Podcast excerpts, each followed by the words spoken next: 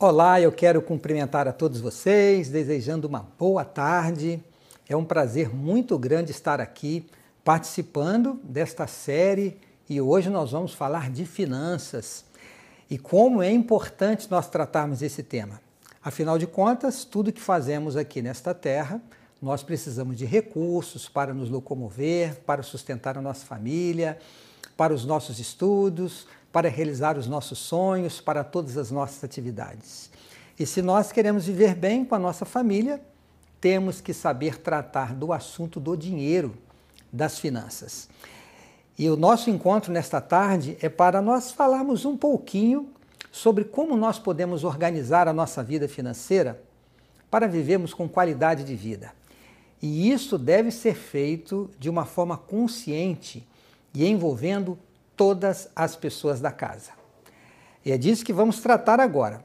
Como nós vamos falar para toda a família, se você tem alguém aí em casa agora que quer participar, você acha que é importante, convide para estar aqui com a gente, para que conheça um pouco deste tema.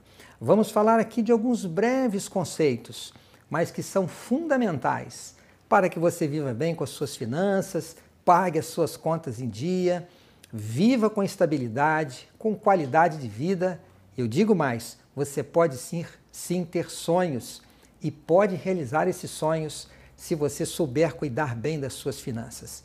E talvez alguém pense assim: é, mas esse assunto de realizar sonhos, de concretizar os planos, os desejos, isso é só para quem tem uma grande renda, um bom salário. E talvez você esteja pensando assim: é, mas a minha vida financeira está apertada, eu mal estou é, conseguindo pagar as minhas contas.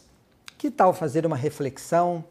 Que tal dar um tempo agora e pensar um pouquinho? Será que eu não posso ir mais além? Será que existe algo mais a ser feito para que eu também possa realizar os meus sonhos? Existe sim. E é disso que vamos falar agora. Eu gosto muito de, quando trato de assuntos importantes para a nossa vida, procurar entender o que, que a Bíblia diz acreditamos e confiamos que a Bíblia é a palavra de Deus. E se Deus nos criou, Ele tem orientações para nós. E quando eu trato de finanças e também para outros temas, eu gosto de relembrar as palavras do sábio Salomão, que estão lá no livro de Provérbios, no capítulo 19, no verso 20, quando ele diz assim: Ouve o conselho e recebe a instrução, para que sejas sábio nos teus dias por vir. A própria Bíblia nos aconselha que nós devemos ouvir a instrução, buscar conselhos, para que sejamos pessoas sábias, para que tomemos as decisões certas, para que o nosso futuro seja um futuro próspero, seja um futuro onde a gente possa viver, como eu disse aqui, com qualidade de vida. Eu tenho certeza que você pode viver uma linda experiência com a sua vida financeira, mas alguns pontos precisam ser considerados. Eu não vou esgotar aqui o assunto de educação financeira, mas eu vou dar aqui uma pincelada sobre algo que é fundamental, imprescindível, essencial para que você viva bem com as suas finanças. Eu quero desafiar você a alcançar a chamada independência financeira. Algumas pessoas gostam de dizer a expressão liberdade financeira, que é quando a pessoa consegue viver com qualidade de vida sem precisar trabalhar. É isso mesmo. Ela já tem uma renda passiva, é, uma renda proveniente até, quem sabe, da sua aposentadoria, dos seus chamados ativos, e esta renda lhe dar condições para ter um bom padrão de vida, o padrão de vida que ela deseja, sem precisar mais trabalhar e você pode viver essa experiência. Alguns podem alcançar aí a estabilidade financeira, a independência financeira, melhor dizendo, é, próximo da aposentadoria, né? Quem sabe chegando na aposentadoria, você recebe ali a sua aposentadoria, aposentadoria do governo, uma outra particular, e você então pode ter a sua independência e liberdade financeira. Mas é possível chegar antes da sua aposentadoria desde, desde que você, claro, possa montar um bom patrimônio e esse patrimônio lhe traga uma renda para que você alcance essa liberdade financeira. Mas um passo é fundamental para chegar lá. Esse passo ele é imprescindível, como eu disse aqui. E para é, ilustrar este passo e para mostrar a importância é, deste ponto tão fundamental na busca da estabilidade financeira e no alcance da independência financeira, eu também vou ler um texto da Bíblia, palavras do sábio Salomão, agora no livro de Eclesiastes, no capítulo 4. Notem o que ele diz dos versos é, 9 a 12. Ele diz assim: Melhor é serem dois do que um, porque tem melhor paga do seu trabalho. Porque se caírem, um levanta o companheiro. Ai, porém, do que estiver só, pois caindo, não haverá quem o levante. Também, se dois dormirem juntos, eles se aquentarão. Mas um só, como se aquentará? Que no verso 12 ele conclui essa parte de suas palavras, dizendo: Se alguém quiser prevalecer contra um, os dois lhe resistirão. O cordão de três dobras não se rebenta com facilidade.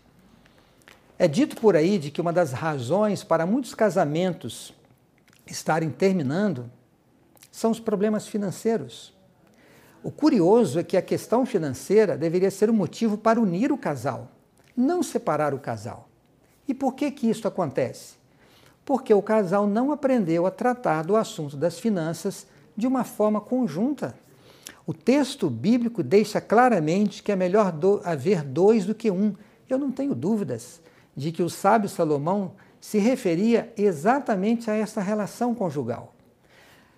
Nós precisamos entender, e se você é casado, você precisa ter esta consciência de que a estabilidade financeira, o êxito com as finanças, é uma questão que envolve toda a família: marido, mulher e filhos. E os filhos, eles devem se envolver na questão financeira. Quanto mais maduros eles estiverem, mais deve ser esse envolvimento. Eles devem, em algum momento, sentar na mesa com os pais para conhecer os limites, quanto a família ganha, quanto a família gasta, fazer o orçamento, participar dos planos, participar dos sonhos. Sabe por quê? Porque quando existe uma participação coletiva, isto gera um engajamento. O que, eu quero dizer com isto? Precisa economizar? Todos estarão juntos. Temos uma meta a alcançar? Todos estarão juntos. É importante que a família trabalhe conjuntamente na busca da estabilidade financeira e na realização dos sonhos. A palavra-chave aqui é compartilhar, porque quem compartilha, colabora, e os filhos devem ser envolvidos. Eu gosto de dizer o seguinte: quem ajuda a ganhar tem o direito de ajudar a gastar. E quem ajuda a gastar deveria ter o dever de ajudar a ganhar. Mas como os filhos não trabalham, eles devem ter o dever de ajudar a economizar. Mas como que um filho vai ajudar a economizar é, no banho, na energia elétrica, com as coisas da casa, se os filhos não conhecem os limites, não sabe, eles não sabem quanto a família ganha e quanto gasta com cada item no orçamento da família.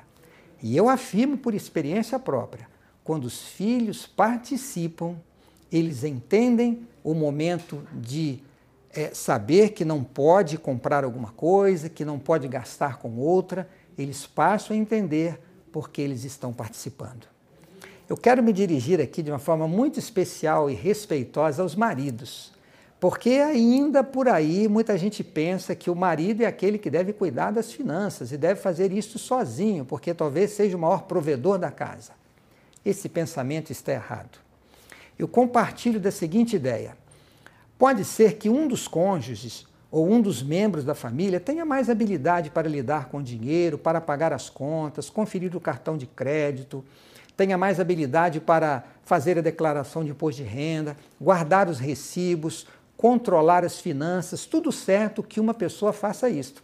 Lá em casa sou eu que faço essa parte. Mas as decisões elas precisam ser tomadas conjuntamente. A minha esposa sabe todos os detalhes da nossa renda, do nosso orçamento, dos nossos investimentos. Nós temos uma conta conjunta, ela tem todas as senhas. Tudo nós fazemos conjuntamente. Vamos trocar de carro, onde vamos tirar férias, quanto vamos gastar. Nós tomamos as decisões juntos. E isto faz com que a gestão financeira ela contribua para unir o casal não para separar o casal.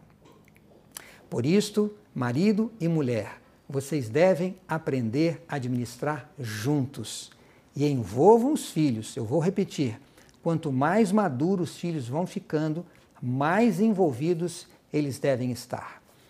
Duas coisas vocês precisam ter nessa gestão financeira compartilhada com todos os membros da família.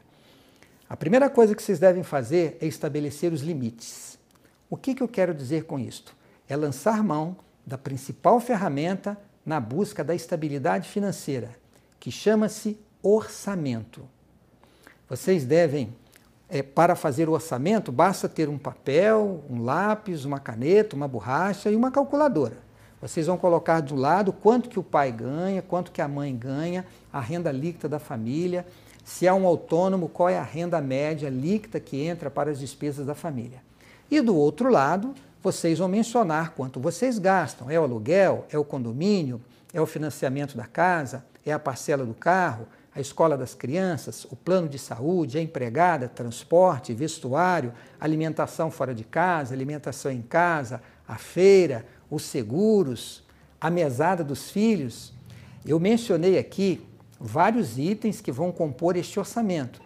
E se você não sabe exatamente quanto que está gastando com cada item, Passe um tempo anotando, um, dois, três meses, faça uma média para que você tenha, é, assim, de uma forma bem clara, o quanto você gasta em média por mês, para que você compare com a sua renda mensal básica.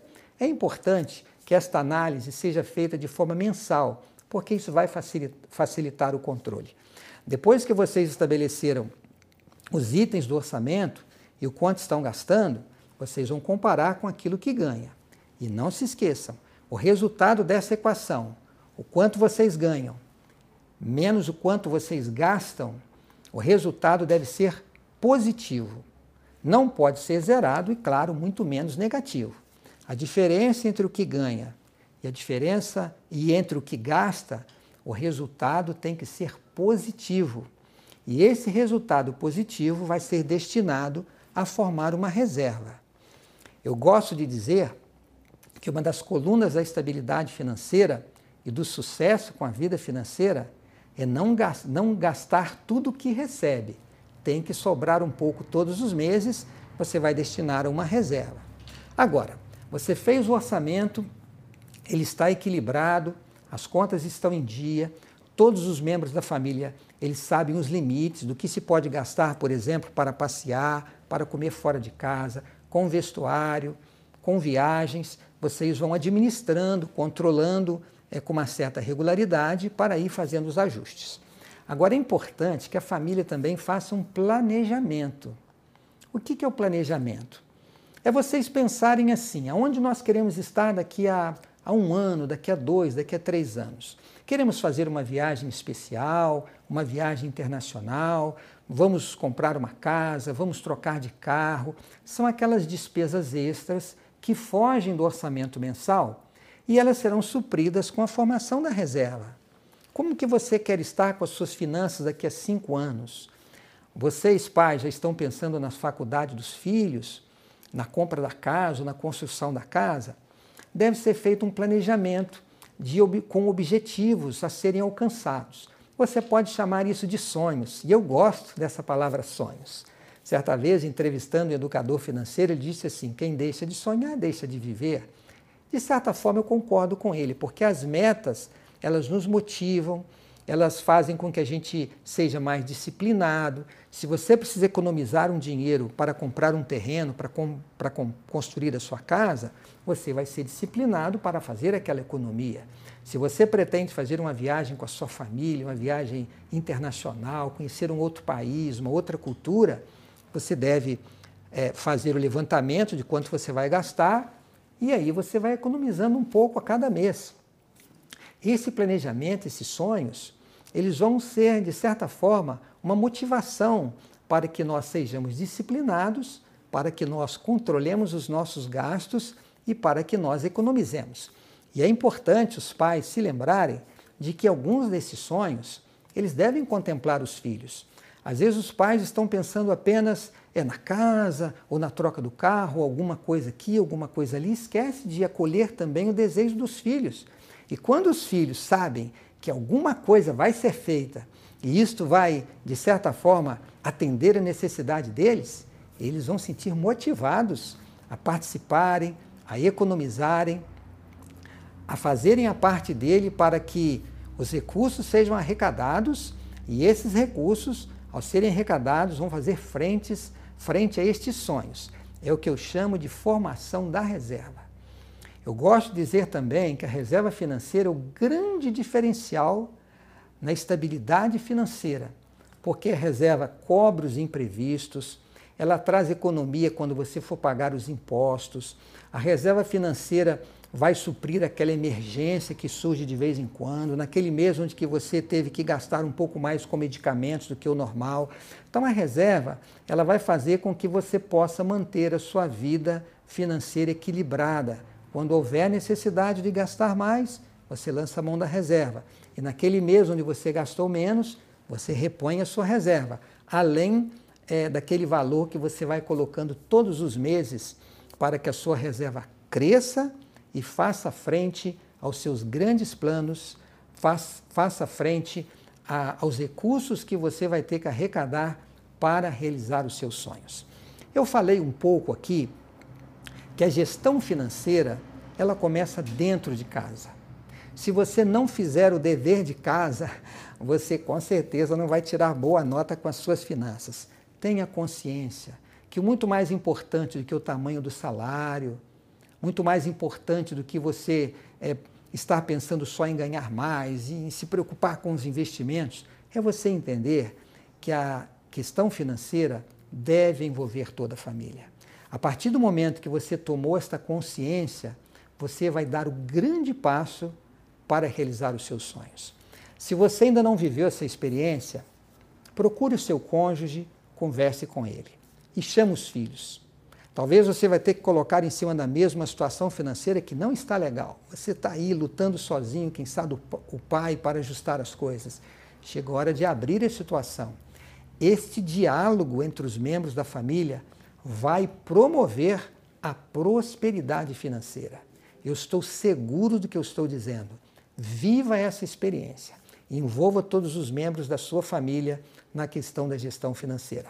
Agora, depois que você começar essa gestão financeira dentro de casa, você vai partir para a segunda parte, que é a gestão financeira fora de casa. Isto vai envolver como você vai gastar a sua renda. E você deve fazer isso com sabedoria, comprando sempre à vista. Eu já falei aqui que um dos princípios, um das, uma das colunas da estabilidade financeira é não gastar tudo que recebe. E a segunda é não gaste antes de receber. E se você unir a terceira, que é formar uma reserva, você vai estar construindo os pilares para ter uma vida financeira sólida. Eu já falei da reserva, já falei para você não gastar tudo que recebe, e a terceira é não gaste antes de receber. O que, que eu quero dizer com isto? tire o endividamento e o parcelamento da sua vida financeira. E nem sempre é fácil, porque você quer comprar alguma coisa e só dá para pagar em 10 vezes. E se você não pagar em 10 vezes, não dá para comprar. Mas você já parou para pensar na possibilidade de economizar um pouquinho cada mês até que você tenha o dinheiro para comprar à vista? São poucos os casos, meus amigos e minhas amigas, em que se justifica um financiamento. Talvez a questão da casa própria, talvez a questão do carro, se o carro é uma ferramenta de trabalho ou se é um bem para a família, para que a família possa atender às suas necessidades, desde que, claro, esse carro seja um carro, vamos dizer assim, funcional, um carro básico, como eu disse aqui, para atender às necessidades. Talvez o financiamento seja uma opção, mas são poucas as situações. Você precisa ser, ter sabedoria para fazer um orçamento e agora precisa ter sabedoria para gastar a sua renda. Gaste somente pagando à vista. Saber gastar é tão importante quanto saber ganhar. Por isso, tenha sabedoria ao gastar a sua renda. E não se esqueça de ficar dentro do seu orçamento. A gente deve ter o padrão de vida que nós podemos ter, não aquele que nós gostaríamos de ter. Talvez você gostaria de tirar umas férias num lugar um pouco melhor, morar numa casa um pouco melhor, aquele apartamento que tem todos aqueles recursos. Talvez você gostaria de ter um carro um pouco melhor, quem sabe é, parecido com seu amigo, com algum parente. Mas lembre-se, o seu padrão de vida tem que ser de acordo com as suas possibilidades. E ao gastar o seu salário, gaste de acordo com o seu orçamento. É o seu orçamento que determina o seu padrão de vida. E você vai gastar, você vai consumir de acordo com as suas possibilidades. E quando a renda da família aumentar, ou quando surgir alguma receita extra, você vai então adaptando e vai ajustando o seu padrão de vida. Mas é importante que você gaste aquilo que eu chamo de gastar com responsabilidade, dentro das suas possibilidades. Eu teria muito que falar sobre esse tema, mas vou destacar um ponto importante. Cuidado quando você for gastar o seu salário com itens que podem prejudicar a sua saúde. É isso mesmo. O meu corpo e a minha mente são as minhas ferramentas de trabalho. Se eu não cuidar bem da minha saúde, o meu corpo não vai estar bem. E se meu corpo não estiver bem, a minha mente não vai estar bem. Como que eu vou tomar decisões? Como que eu vou fazer escolhas? Como eu vou orientar a minha equipe de trabalho? Como que eu vou aprender para criar, para desenvolver? O nosso corpo é a nossa ferramenta de trabalho. Muito cuidado quando você for gastar a sua renda com itens que possam prejudicar a sua saúde. E um outro ponto importantíssimo você precisa saber fazer bons investimentos. Não vou falar sobre esse tema, mas lembre-se que existe investimento certo para a emergência, para o curto prazo, para o médio prazo e para o longo prazo. Você pode fazer com que esta reserva que você fez para cobrir os imprevistos, para fazer frente aos planos, aos sonhos da família, essa reserva ela pode render mais do que a inflação. Você pode, vamos dizer assim, fazer dinheiro com dinheiro fazendo bons investimentos, investimentos certos e seguros. Você pode até investir um pouco em renda variável, que traz um pouquinho de volatilidade, desde que seja por longo prazo. Mas para isso é preciso conhecimento. Então vamos, vamos nos lembrar aqui: você vai gerir bem as suas finanças dentro de casa, orçamento, planejamento, toda a família, e você vai gerir bem as suas finanças fora de casa, gastando com responsabilidade, dentro de suas possibilidades, de acordo com seu padrão de vida, conforme o seu orçamento. E administre bem a sua reserva, fazendo os investimentos certos. E para concluir, eu deixo um outro ponto importantíssimo para você. Eu falei aqui que a gente deve gerir as finanças para dentro de casa, para fora de casa, mas existe algo mais. No texto que eu li aqui de Eclesiastes, nos diz no capítulo 4, no verso 12, nas palavras do sábio Salomão, ele diz assim: Se alguém quiser prevalecer contra um, os dois lhe resistirão. E ele termina dizendo: O cordão de três dobras não se rebenta com facilidade. Ora, por que três dobras? Marido, mulher e Deus. Pai, mãe e filho. É Deus que nos dá sabedoria para fazermos as nossas escolhas. Deus que nos dá a proteção. Deus pode abrir portas de oportunidades para que nós tenhamos um bom trabalho, para que nós possamos desenvolver a nossa carreira profissional, assim podendo ter uma renda maior, proporcionar o conforto e o bem-estar para a nossa família. O que, que eu quero dizer com isto? Chame Deus para fazer parte da gestão financeira dentro da sua casa. Quando você for reunir ali a família, os filhos, o cônjuge para fazer orçamento, faça uma oração a Deus. Peça a Deus para estar ao seu lado. Peça para que Deus lhe dê aquilo que você precisa para você viver bem com as suas finanças. Lá no livro de Malaquias, um dos últimos textos da Bíblia, do Velho Testamento, perdão, lá no capítulo 3, no verso 10, aqui tem um conselho importantíssimo que nós devemos nos lembrar quando Deus diz assim: Trazei todos os dízimos à casa do tesouro para que, para que haja mantimento na minha casa. E provai-me nisto, diz o Senhor dos Exércitos, se eu não vos abrir as janelas do céu e não derramar, não derramar sobre vós bênçãos sem medida. Deus está pedindo que nós devolvemos a Ele 10% da nossa renda. E Ele diz aqui que vai derramar bênçãos sem medidas para aqueles que lhes forem, que lhe for fiel. Que tal você começar a viver essa experiência? Você fazer a sua parte, mas fazer com oração, pedindo a bênção de Deus e sendo fiel a Ele. Eu desejo a você, meu amigo e minha amiga, que vocês vivam uma experiência linda, linda com as suas finanças, possam viver com qualidade de vida, com estabilidade e realizar os seus sonhos. Façam a sua parte. Sigam alguns desses conselhos que eu mencionei aqui e busque a presença de Deus. Eu tenho certeza que os seus sonhos serão realizados. Eu mando aqui o meu abraço e o desejo de que Deus os abençoe ricamente. A gente se vê por aí. Tchau.